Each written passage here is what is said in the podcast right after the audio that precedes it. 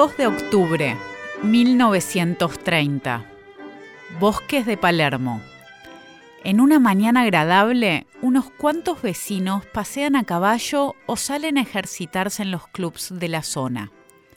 En eso están cuando les toca ser testigos del siguiente espectáculo, que más tarde deberán reconstruir en una importante pesquisa policial.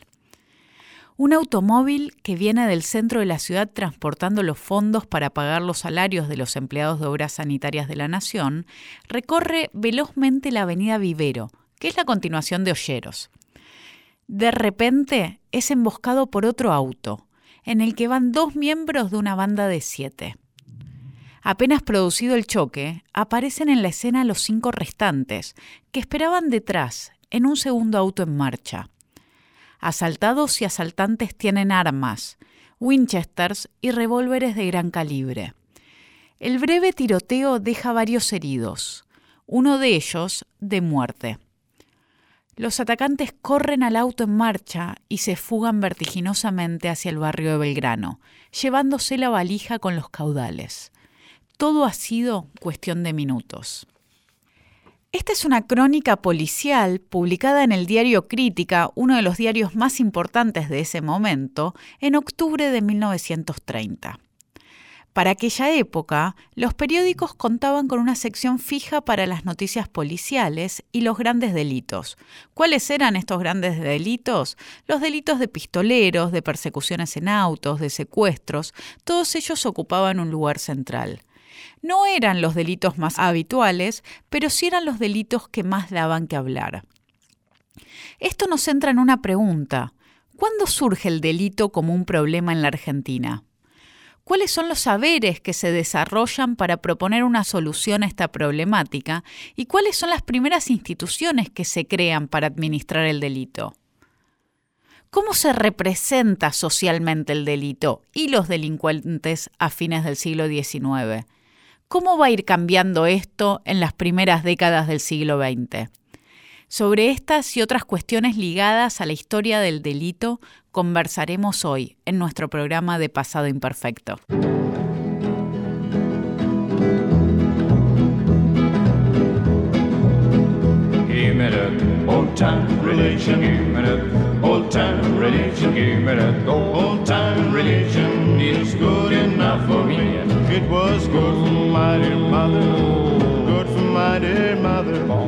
Hola a todos, bienvenidos a un nuevo programa de Pasado Imperfecto. Yo soy Sabrina Jmechet y estoy acá junto a Luciano de Privitelio. Hola Luciano. Hola, buenas noches Sabrina, buenas noches a todos, ¿cómo estás? Muy bien, ¿vos? Muy bien.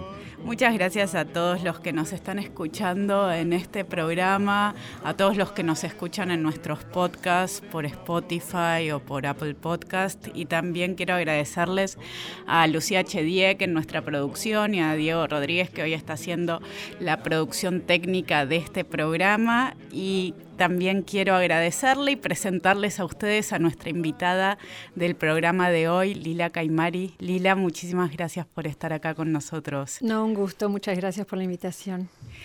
Lila ha trabajado diferentes líneas y antes de empezar el programa de hoy conversábamos un poco sobre cuáles son los temas que, queremos charlar con ella. Y para el programa de hoy hemos elegido una de las tantas líneas que, que has trabajado que tiene que ver con el estudio del delito y, lo has estudiado desde diferentes ópticas y todas muy interesantes. Me gustaría comenzar por preguntarte cómo llegaste al estudio del tema del delito y desde dónde lo enfocaste.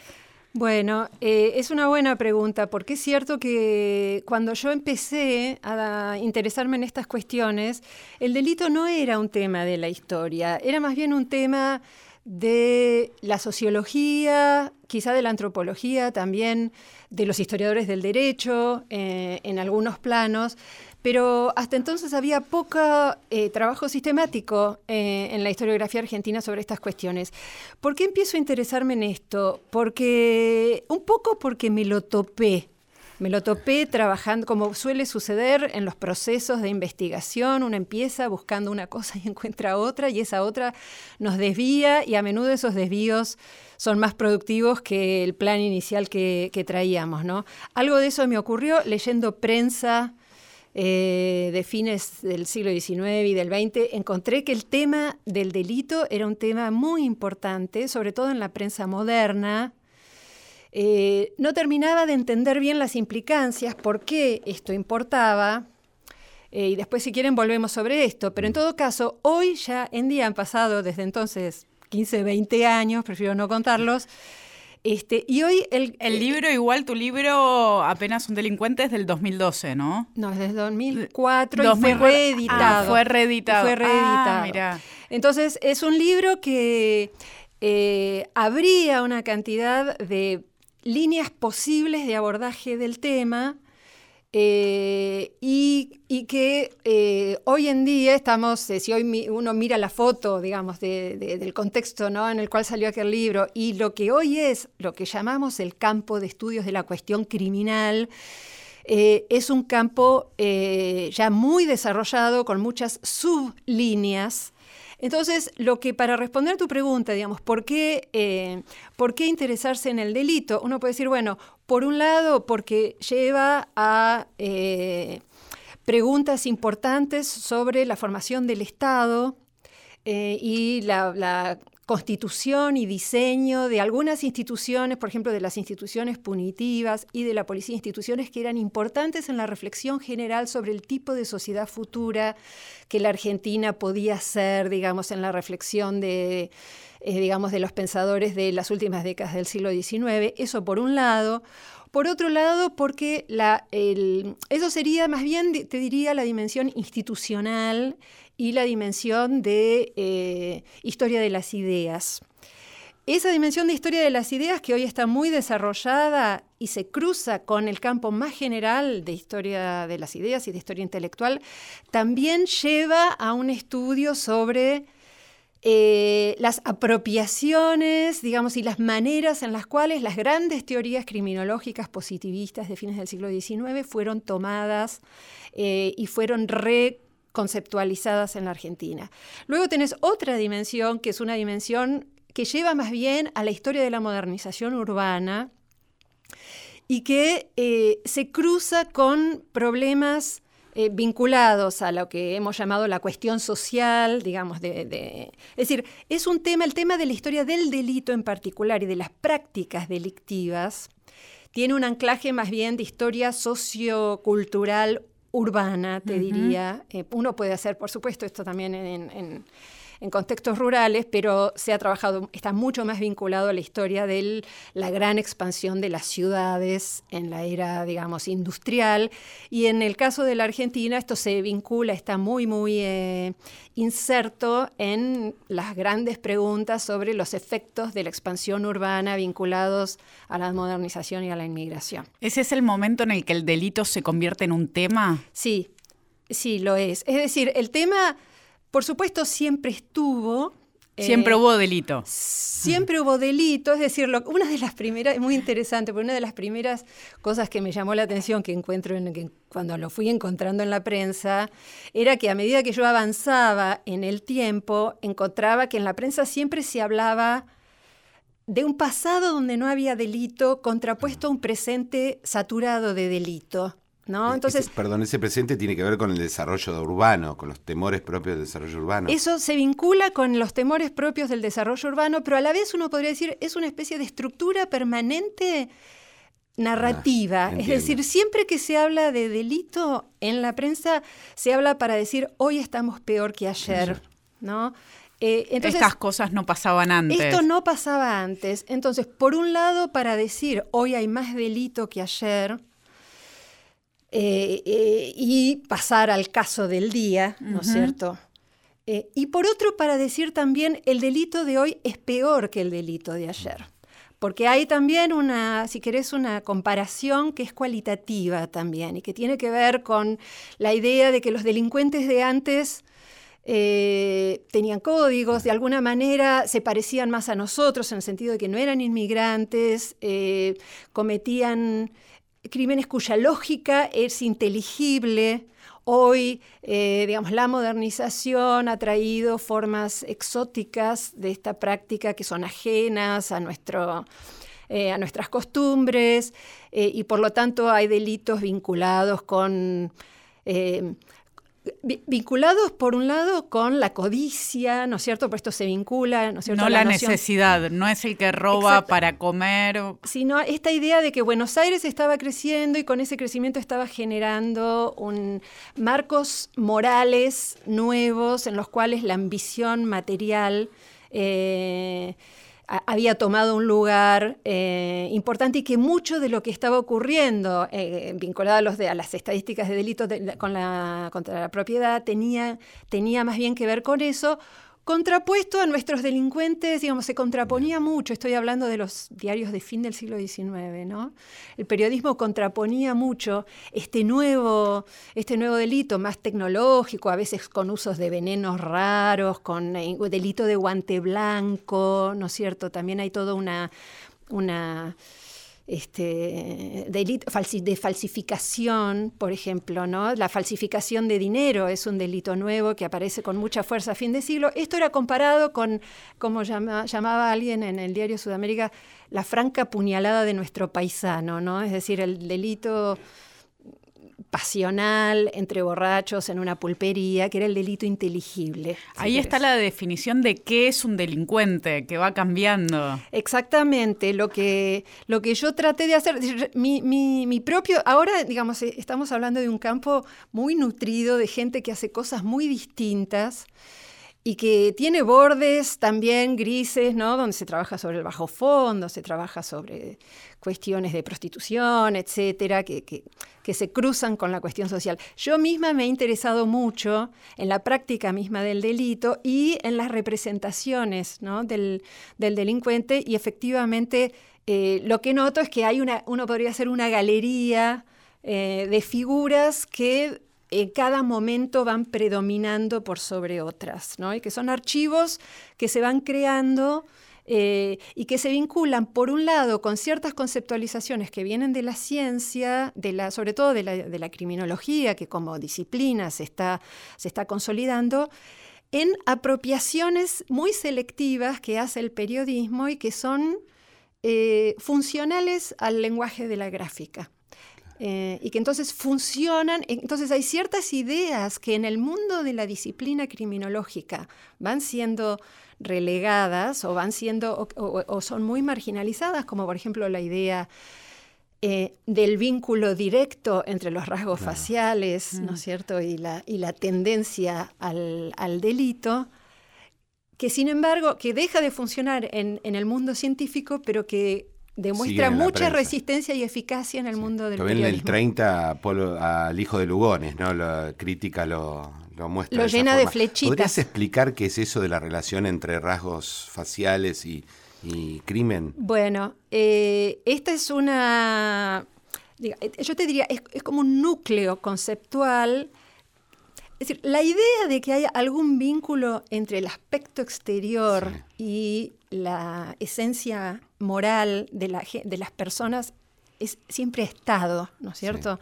Lo que ocurre es que a mediados del siglo XIX, eh, y sobre todo ya en la década del 60 y 70, esta idea es sistematizada por la ciencia y eh, ingresa entonces en, campos que le dan una legitimidad y, un poder, por lo tanto, eh, eh, descomunales. ¿no? Entonces, esto se vincula a ideas que eran ideas muy de época, la noción de degeneración, por ejemplo, y, la, y, la idea de, de César el Hombroso, que publica en su libro fundacional, el hombre delincuente, la idea de que para comprender eh, por qué delinque el delincuente, es decir, la gran pregunta de la criminología eh, es eh, sobre todo por qué delinque el delincuente. Entonces, la criminología es una disciplina que en esos años, ¿no es cierto?, tiene una legitimidad creciente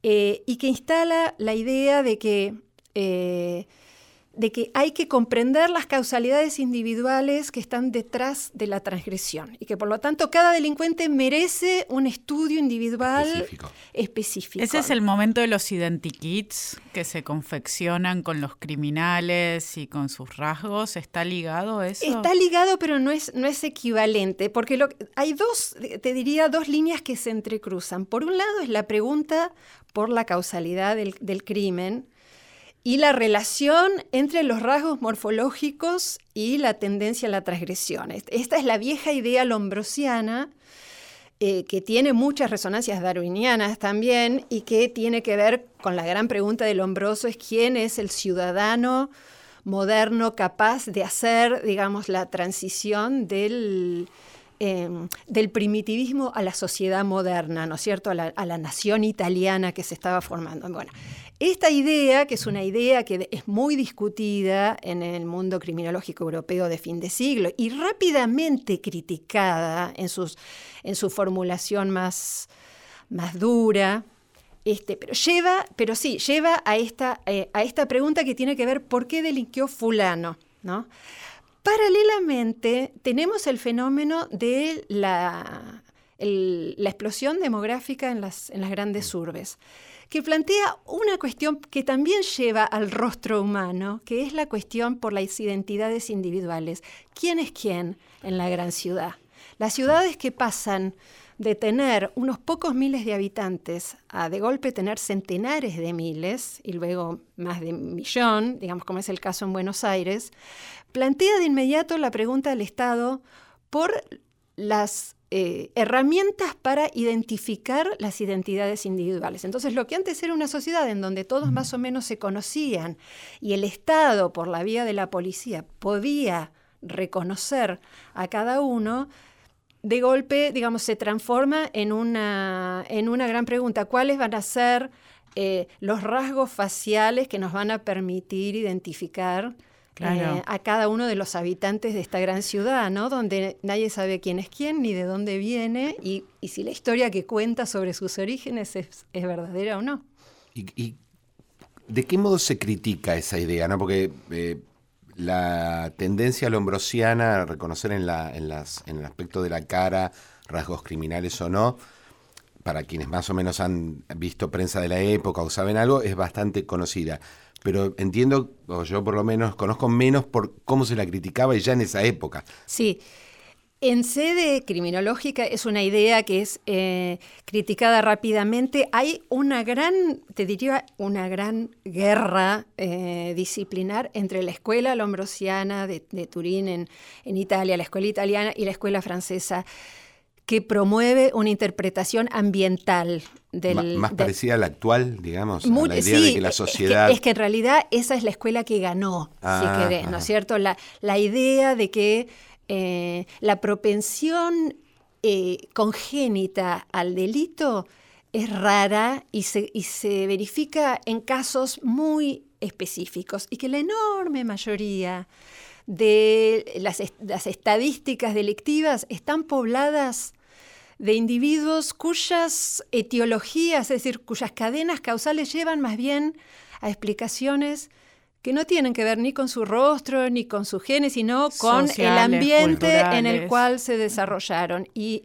esa fue la gran crítica que se le hizo inicialmente a, a Lombroso, y esa fue, digamos, la, teoría que prevaleció, incluida en la criminología Pero en esa época ya prevalecía y a nivel más general de difusión, porque... Le, si uno, mi recuerdo de los diarios, no es que rara vez lo explican así, es que más bien la explicación suele ser individual. ¿no? Sí. no, al revés, individual en, en ese periodo. No digo la en sede de los sí, sí, sí. Bueno, lo que ocurre justamente es esto, es que eh, mientras los criminólogos eh, establecían la eh, la inadecuación de la teoría del, hombroso para explicar la enorme mayoría de los crímenes, los periodistas descubrían el rendimiento de la teoría del hombroso. Dibujos o fotos. Para, claro, para dar cuenta de los crímenes, del, caso tal, ¿no es cierto?, que, que, había sido cometido en el barrio tal, el robo, pero sobre todo para, sobre todo para los crímenes de sangre.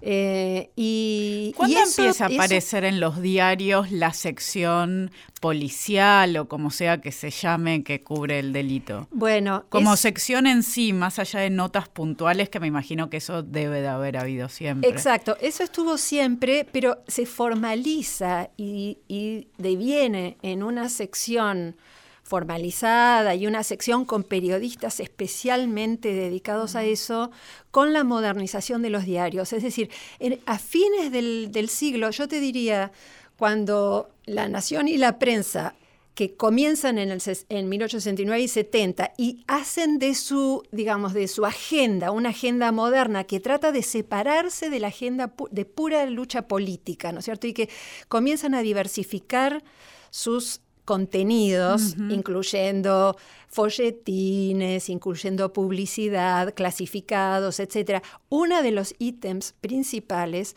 pasa a ser lo que se llama policía o nota policial o nota del crimen. Con lo cual hay una diversificación. eh, entonces, para responderte, esto uno puede eh, reconocer un momento eh, de nacimiento, digamos, siempre hay antecedentes, pero importante. eh, De fines- sistematización y orden como sección en los diarios aparece A con la prensa moderna a fi- en la Argentina. Exacto, es un rasgo de la modernización de la prensa, porque y en, real- y en general por eso, digamos, yo te diría, para volver a tu pregunta inicial, ¿por qué estudiar el delito? Porque es una buena puerta de entrada para entender la modernización en general como proceso, ¿no? La modernización urbana y la modernización cultural, y ahí ves eh, cómo los diarios eh, son un vehículo fundamental de, de diseminación de discursos ¿no? sobre estas cuestiones. ¿Y, y vos por qué crees que el delito está tan en el centro de esa modernización de la prensa? Porque eh, probablemente sea más complejo que eso, pero en algunos casos la prensa, la llamada prensa amarilla, Randall Hearst en Estados Unidos, casi lo ponen en el centro, como que eso no es un... Vos dijiste, bueno, aparece el folletino, pero Sí. para otros es casi la Sí. cuestión central. La Sí. prensa moderna se define alrededor de una narrativa del delito, Sí, ¿no? porque vende ejemplares. Eh, Lo que eso, digamos, esa sería la respuesta corta. Eh, uno- Hay en la sociedad ganas de leer sobre eso, de Hay un- consumir. Hay una curiosidad, hay un deseo de saber, hay un deseo de observar la transgresión cometida por el otro, ¿no? Y esa curiosidad tiene un rendimiento comercial enorme, eh, hasta, hasta nuestros días, como sabemos. Lo que ocurre es que es interesante que nosotros estamos acostumbrados a conectar ese tipo de nota efectivamente a la prensa amarilla, ¿no? A Hearst, pero también uno dice, bueno, crítica, Claro. crónica, etcétera. Cuando en realidad el origen de, esa, de ese oficio, y te diría la formalización y el desarrollo de ese género, data de los diarios que hoy uno Los nunca decanos, asociaría a eso, que son la prensa y la nación. Los decanos de la prensa moderna argentina son los diarios que más sistemáticamente desarrollaron ese género y te diría están entre los primeros que pusieron periodistas en el departamento de policía para tener una cuota cotidiana de información que de allí provenía, con lo cual también, en fin, hay otra, otra pregunta interesante para explorar que tiene que ver con el vínculo, eh, este vínculo tan, tan añejo y tan complicado entre el periodismo y la policía, que a la vez provee información y a la vez el periodismo necesita, eh, necesita desmarcarse de ella, ¿no? Y te hago una pregunta. La, la aparición de la radio en los años 20 genera alguna Sí. irrumpe alrededor de la cuestión del delito o esto o no tiene mucho que ver? Sí, sí, sí, es divino. Que pensar eso en conjunto eh, es, es interesantísimo. Es decir, por un lado, eh, la radio modifica, como sabemos, modifica la, la, eh, la narración de las noticias porque la radio puede eh, narrar en tiempo real, ¿no? Eh, entonces puede ir actualizando cuestiones que han sido formuladas en los, eh, en los, diarios, de la, en los diarios de la mañana. Por otro lado, la radio toma el género policial, porque la radio también se comercializa rápidamente, entonces toma el género policial como un género central del, del gran género radial de época que es el radioteatro. Entonces se ficcionalizan rápidamente eh, casos eh, de la vida real, se toma, se toma rápidamente la figura del detective, ¿eh? e incluso la policía se mete en la radio con, a escribir sus propios guiones, con sus propias ficciones de lo que ocurre en las calles de Buenos Aires, un poco también para tratar... La, policía. La policía entiende rápidamente que la radio es un instrumento de persuasión importante y que si no tienen un pie ahí metido para, eh, te diría, para tener algún control sobre, el, sobre la dirección de las narrativas en relación al delito, eh, va a haber un problema de credibilidad porque, bueno, la historia del delito es la historia de cómo la policía no puede, eh, no puede hacer bien su trabajo. Entonces, hay policías que ya en los tempranos 30 escriben guiones. Hay un, un, programa que tuvo muchísimo éxito, que duró años, que se llamaba Ronda Policial, que un poco compite con las ficciones del policía fallido, mostrando cómo la policía cuida a los ciudadanos. Los casos exitosos. Los casos exitosos y sobre todo es un programa de prevención. Señora, señor, cómo cuidar su casa, cierre con llave. Eh, cuidado. Entonces el... éxito estaba más medido cuando se evitó el delito que cuando se logró apresar al delincuente. Sí, las dos cosas. También les gustaba mostrar casos, eh, casos exitosos. Lo ¿no? resolvimos. Sí, sí. Esto es Pasado Imperfecto. Estamos con Lila Caimari. Hacemos una pausa y seguimos en el próximo bloque. Estás en Pasado Imperfecto. Seguimos en Pasado Imperfecto por Nacional.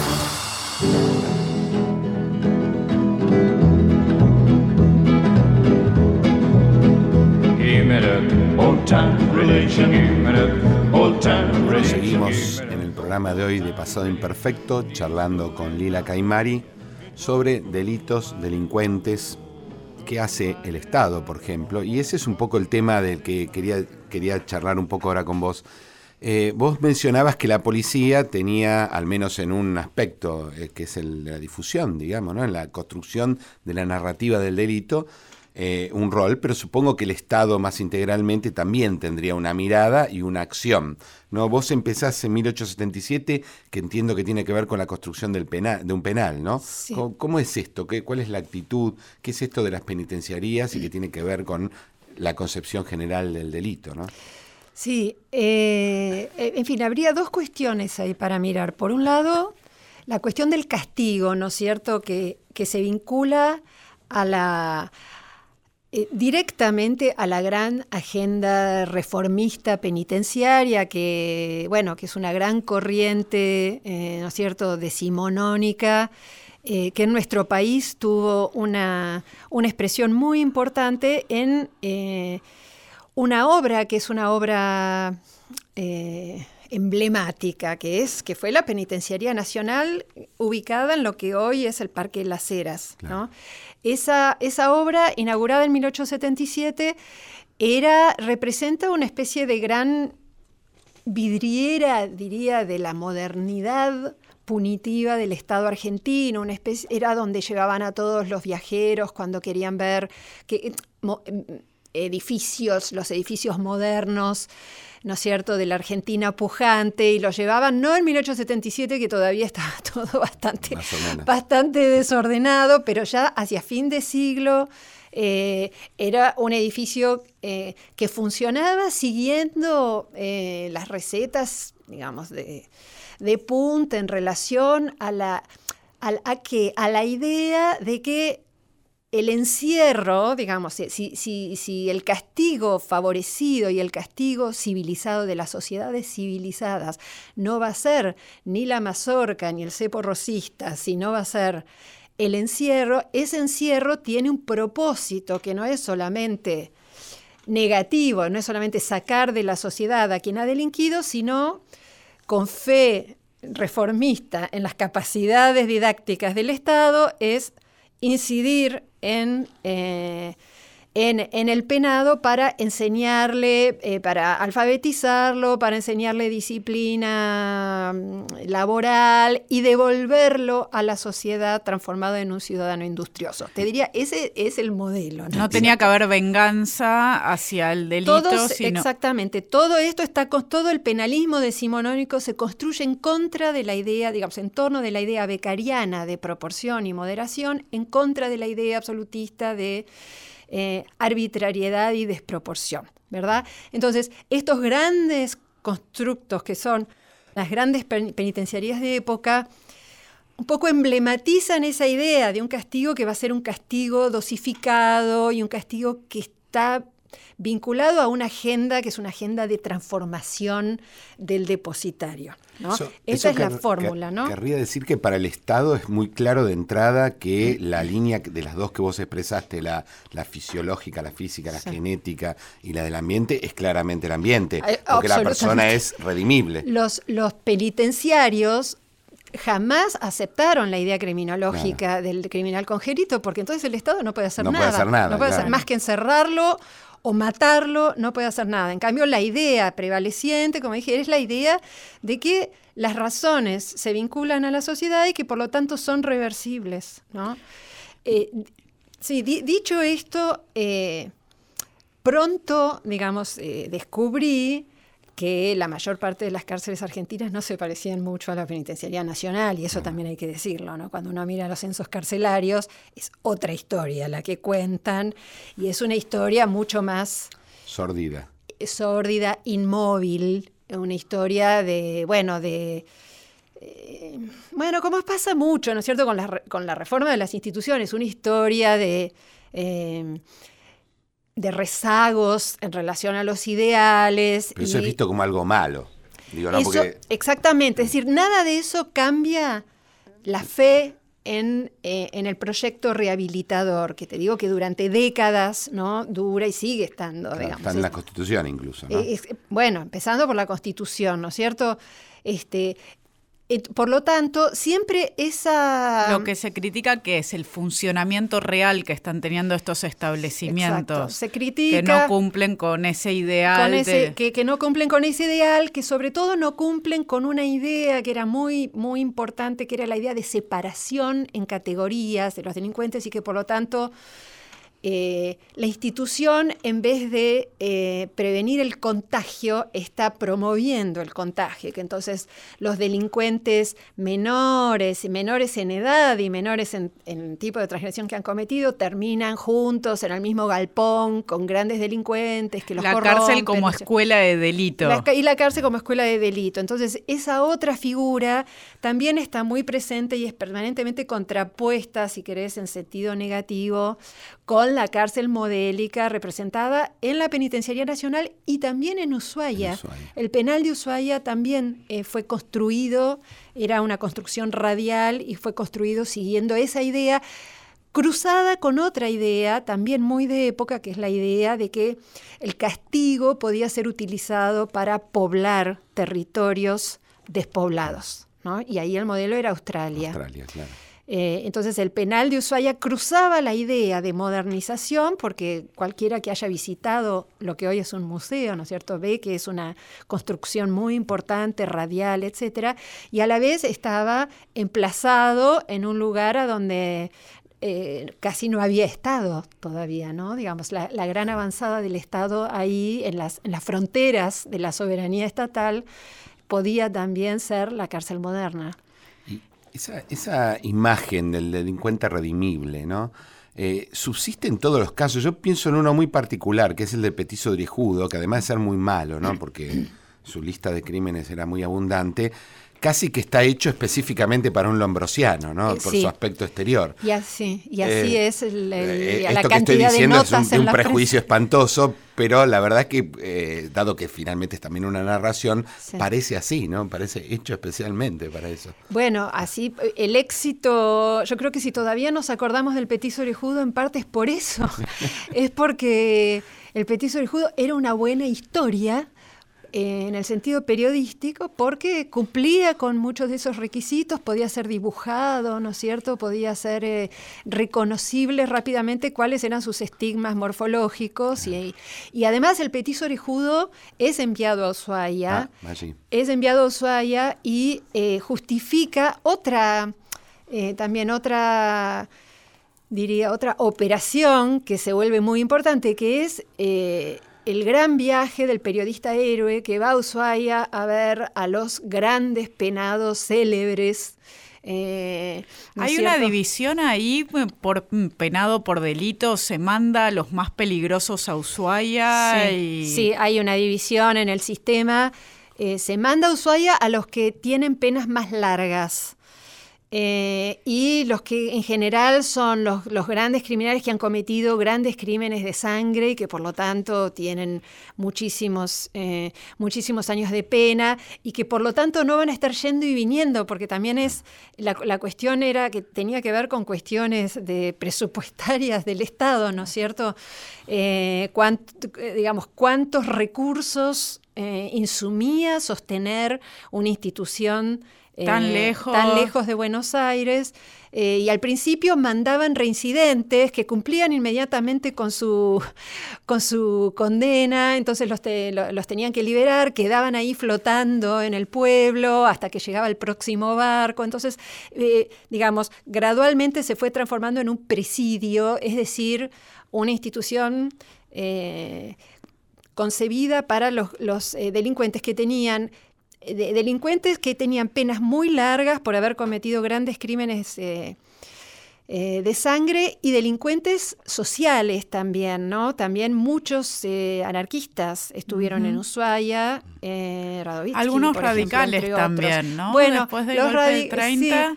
después del golpe del 30, Ushuaia se transformó en un lugar de... Presos este, políticos, digamos. De presos políticos. Pero que era una prisión a cielo abierto. Eh, eh, ¿Los políticos radicales estaban adentro de la penitenciaría o simplemente los obligaban a vivir ahí? La cárcel era el pueblo, te diría, ¿no? Eh, ellos estaban alojados en casas de residentes. Algunos de ellos eran radicales. De, mucha nota, estaba Rojas, digamos, había ilustrado figuras muy importantes del, del partido. ¿Alvear estuvo ahí también? Bueno, ahí había una, una... Hay versiones que dicen que sí y hay desmentidas. No, está claro si Alvear Estuvo, ahí. Yo en una época creía que sí, ahora tengo dudas, pero seguro que, digamos, toda la plana mayor, ¿no es cierto?, del radicalismo, de los tempranos 30, este, pasó por Ushuaia y por otras eh, cárceles también, ¿no? Pero una parte muy importante. Y gracias a ellos tenemos eh, muchos relatos de cómo funcionaba aquello, ¿no? Porque una dificultad muy grande para hacer historia de estas instituciones que, que son tan opacas, tan herméticas, por definición son herméticas. Entonces, eh, los presos políticos ofrecen un resquicio por el cual uno puede espiar la vida cotidiana dentro de la institución o en los alrededores de la institución, porque los presos políticos cuando salen de esas experiencias suelen agarrarla, tomar la pluma y, narrar y escribir eh, sobre esa experiencia. Entonces, mucho de lo que hemos aprendido los historiadores sobre la vida cotidiana y todas las los juegos de fuerza y las políticas internas y y las luchas de resistencia al interior de estas instituciones provienen de ahí. Y otra cosa que vos decías antes de eh, que en realidad se, quería evitar que las cárceles se convirtieran en una escuela, llevado a los presos políticos, esto también sucedía un poco, ¿no? Digo, la, cárcel como universidad cuando había anarquistas o comunistas. Sí, sobre todo la cárcel comunista. La cárcel, eh, cuando hay en momentos, por ejemplo en el 43, en momentos de... Eh, por eso hay que estudiar todas estas poblaciones juntas, porque como eh, había poca diferenciación en las instituciones, salvo en el caso que les decía de Ushuaia, porque, porque digamos, no se podían escapar de la isla y por lo tanto no, no los alojaban en la institución misma, pero fuera de eso, los la Argentina, que ha tenido tantas oleadas sucesivas de prisión política, cuando una de esas oleadas ocurre en el 43, es muy interesante, por ejemplo, hay contingentes enteros de presos comunistas que desembarcan en determinadas prisiones y cambian la dinámica interna de la prisión. Entonces hay un relato muy interesante de Luis Somi, que era un, bueno, un, preso gremialista eh, comunista que estuvo en la cárcel de Neuquén, que relata de qué manera transformaron efectivamente, utilizaron el tiempo muerto de la, de la cárcel, no, era en ese momento una penitenciaría en absoluto, esa era una cárcel provincial donde no había régimen de nada, no había biblioteca, pero logran disciplinar y organizar de tal manera el tiempo que eh, transforman esa experiencia en una nueva instancia de estudio y de, aprendizaje, formación. de formación. Es extraordinario el relato de esa, de esa experiencia. Y que eh, meto un paréntesis de color. Yo estoy estudiando ahora eh, los jóvenes que hicieron política en los años 70, básicamente a los que no tomaron las armas, pero que también muchas veces caen presos y cuando cuentan de sus experiencias los porteños en devoto, lo que yo miro son jóvenes radicales lo que, lo que cuentan es los aprendizajes que hicieron con mayores trotskistas o comunistas o anarquistas que estaban ahí adentro y cómo esas experiencias de encierro terminan siendo una escuela. Bueno, esas historias tienen, te diría, una larga tradición, ¿no? Esas historias de eh, relatos de la experiencia de la prisión política y del uso de esa experiencia para el estudio, porque bueno, muchos de ellos también eran trabajadores, ¿no es cierto? Y estaban, no es solo eso, es también la coexistencia con figuras ilustradas a veces de su partido, ¿no es cierto? Que les permite a ellos tener acceso a ciertas figuras a las que por ahí en la vida cotidiana de esos partidos no, no podían acceder. Entonces, esas experiencias de aprendizaje, eh, fíjate todos los relatos de Agosti, por ejemplo, en Devoto también en los, en los años 30 que fue encarcelado sucesivamente y Agosti escribe buena parte de su obra eh, encarcelado, ¿no? Entonces hay una larga tradición de, esto también y, me parece que, esto también... Parte de la trayectoria política eh, era, se construye ahí. Se construye ahí en ciertas culturas políticas, eso es un, eh, un, hito muy importante, muy importante un poco, uno podría decir en el currículum político, pero también en la formación política. Yo tengo dos preguntas. ¿Por qué los mandan desde 1930 a un lugar tan lejano como Ushuaia? Vos cuando hablabas de los otros delincuentes, los, los sociales, digamos así, decías, bueno, tiene que ver con penas largas, lo que fuera, pero se supone que la idea inicial es que los políticos no van a estar mucho tiempo y en general las experiencias son cortas. Esa es una. Y la otra es, vos decís, aparece eh, detenidos políticos, pero hay una, hay un debate entre anarquistas, comunistas, es decir, estos grupos, los propios socialistas, acerca de qué es la delincuencia, donde se conteste la visión del Estado o se, presente directamente una, visión opuesta? Mira, es muy interesante. Empiezo. La primera pregunta rápidamente. Eh, eh, se los envía a Ushuaia en general porque es un lugar considerado un lugar de destierro, además de ser un lugar de castigo, digamos, es la idea antigua, ¿no es cierto?, de destierro político. Ushuaia también representa eso, ¿no? Un lugar en los bordes del Estado y un lugar, un lugar del cual es imposible, eh, imposible volver, por sus propios medios. Eh, Curiosamente esto les da más visibilidad en la prensa y no menos, porque, porque es tan espectacular. Eh, todo el, digamos, eh, esa misma eh, lejanía es tan extrema que eso vuelve a la historia sobre eh, cómo están sobreviviendo allá más mm. atractiva que si estuvieran en cualquier Porque además de la cárcel está el frío. Exacto, es, es una manera también de hablar de Ushuaia, ¿no? De hablar de aquellos lugares. Hay toda una, bueno, una, por ejemplo, Caras y Caretas manda a Soisa Reilly, que era un periodista estrella de, de aquellos años, y hace una serie de notas que incluyen al penal, pero que también hablan sobre la sociedad al fin del mundo, ¿no? Eh, y luego, por otro lado, volviendo a tu pregunta sobre eh, si esto eh, se vincula a algún tipo de reflexión en las culturas de izquierda sobre, sobre la cuestión criminal, es muy interesante porque la prisión política, entre otras cosas, tiene ese efecto, porque obliga a la cohabitación con eh, presos comunes, digamos lo que llamamos presos comunes que no están ahí por razones políticas.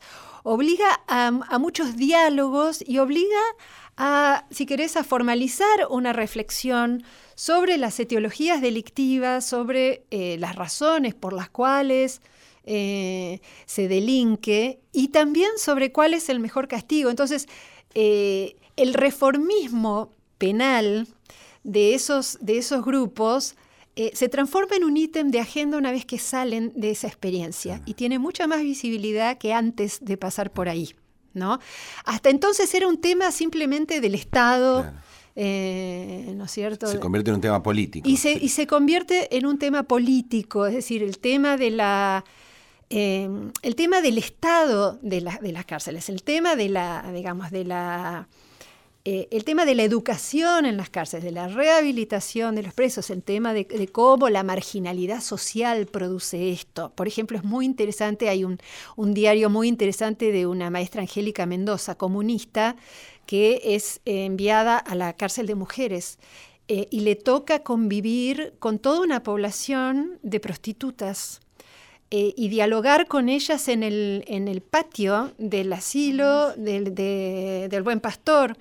Y eso eh, provoca en ella toda una reflexión sobre el lugar que le cabe a la prostituta en la lucha de la liberación, ¿no es cierto? Que una figura que había sido siempre relegada, digamos, a la categoría de lumpen, digamos, que no, que no, nunca había sido pensada en serio, digamos, como una figura relevante en, en estos proyectos, ¿no? De modo que esto es esto lo que introduce, más allá de que, por supuesto, las resonancias científicas de la criminología positivista siempre habían tenido eh, mucha aceptación en el socialismo.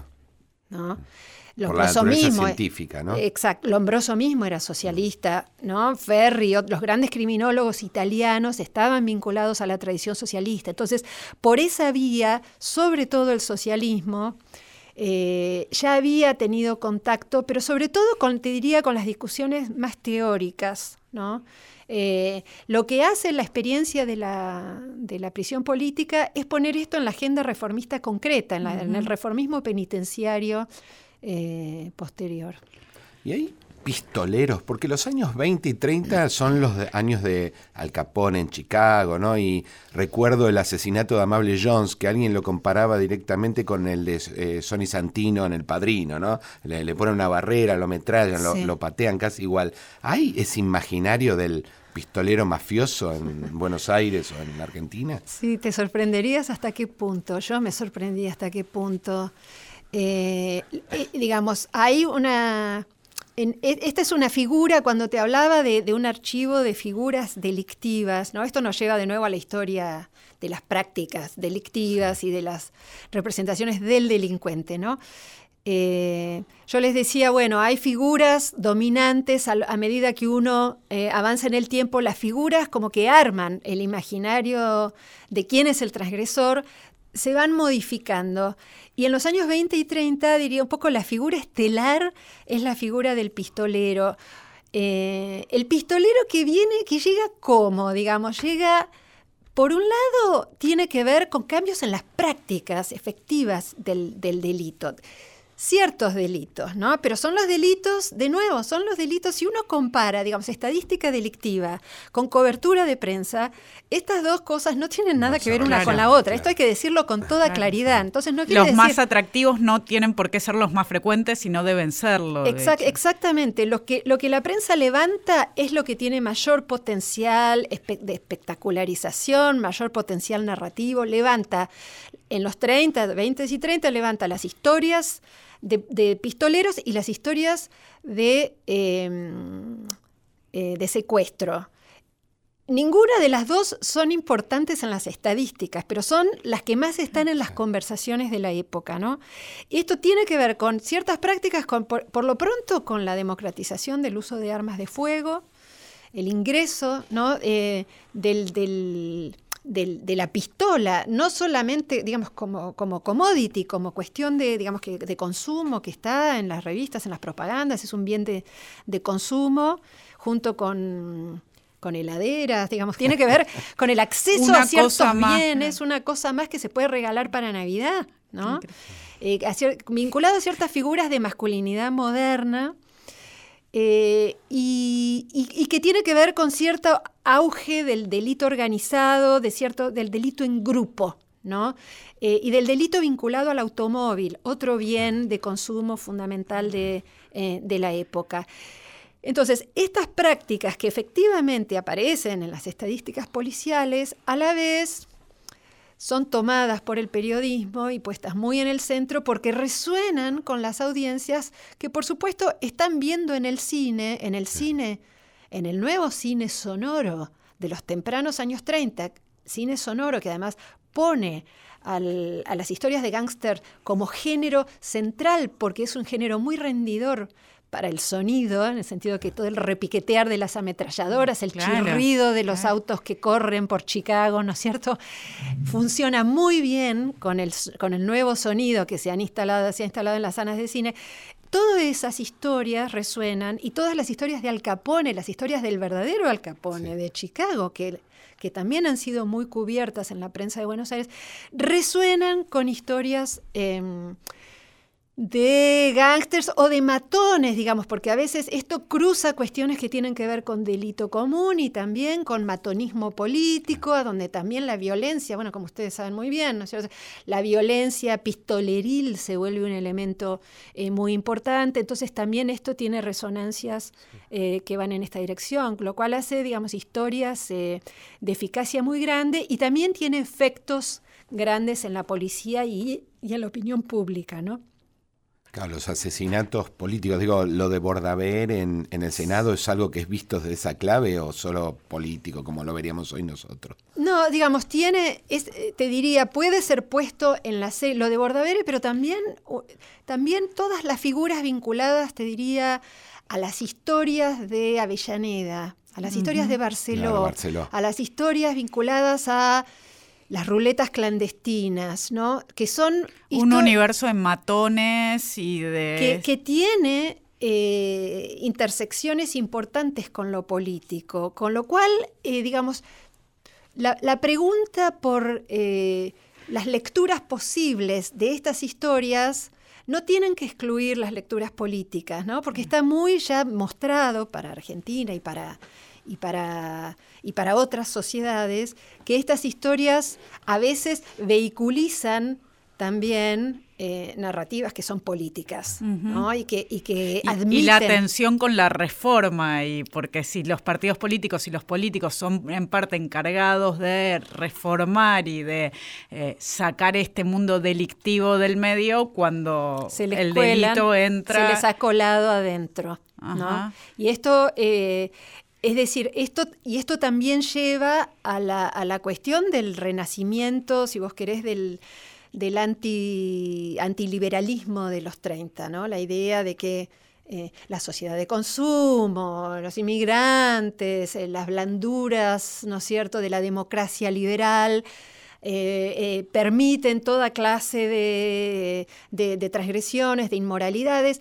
La historia delictiva de los años 30 también admite eh, lecturas de ese tipo. Y es por eso que hay figuras eminentes del nacionalismo de los 30, como Leonardo Castellani, que se ocupan mucho de algunos grandes casos de secuestro, por ejemplo, porque las puede leer en esa clave. Lila, muchísimas gracias por acompañarnos en este programa. Luciano, hasta el próximo programa. Bueno, buenas noches a todos. Gracias, Lila. Chao, Gracias a Sabrina. ustedes. Chau, chau. Gracias. My dear mother. Good for my dear mother. And it's good enough for me. Old time religion. give me that. Old time religion. give me that. Old time religion is good enough for me. It was good for my dear father. Good for my dear father. Good for my dear father. And it's good.